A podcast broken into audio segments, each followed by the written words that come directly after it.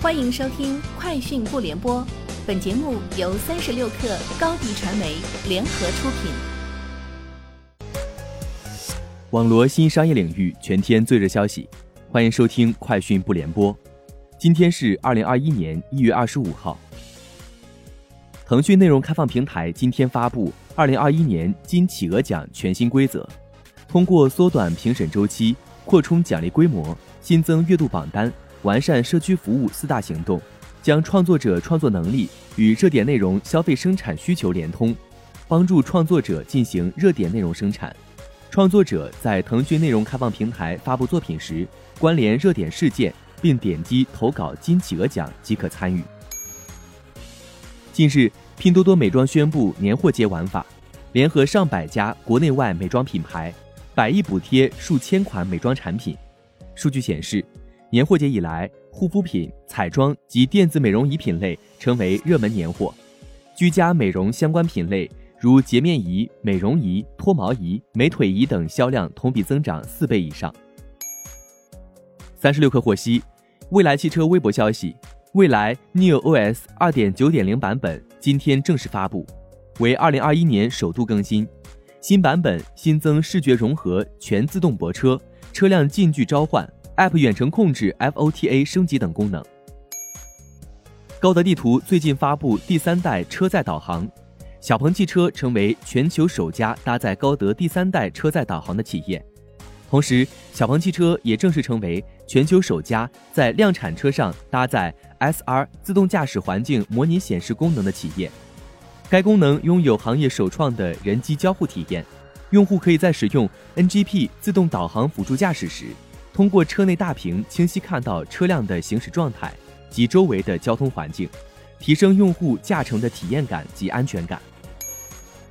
微信搜一搜基于微信生态内服务进行深度聚合，上线包括核酸检测预约、地区风险查询、全国隔离政策查询、健康码等服务。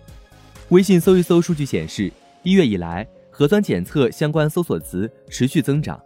一月二十号单日搜索量相比一月一号增长百分之八百六十二，目前已接入超三百个医疗机构的核酸检测预约服务，覆盖北上广深及天津、成都、重庆、武汉、西安、苏州、南京、郑州、长沙、沈阳、青岛、合肥、佛山等超一百个城市，更多城市正在陆续接入。天猫数据显示，九零后已成为天猫年货置办的主力。